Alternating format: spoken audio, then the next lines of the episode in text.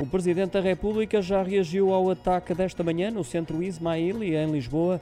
Depois da nota de solidariedade, o Primeiro-Ministro António Costa, também Marcelo Rebelo de Sousa se pronunciou sobre este episódio, enviando condolências à comunidade ismaelita e às famílias das vítimas. Duas pessoas morreram e quatro ficaram feridas após o atentado levado a cabo por um homem de nacionalidade afegã.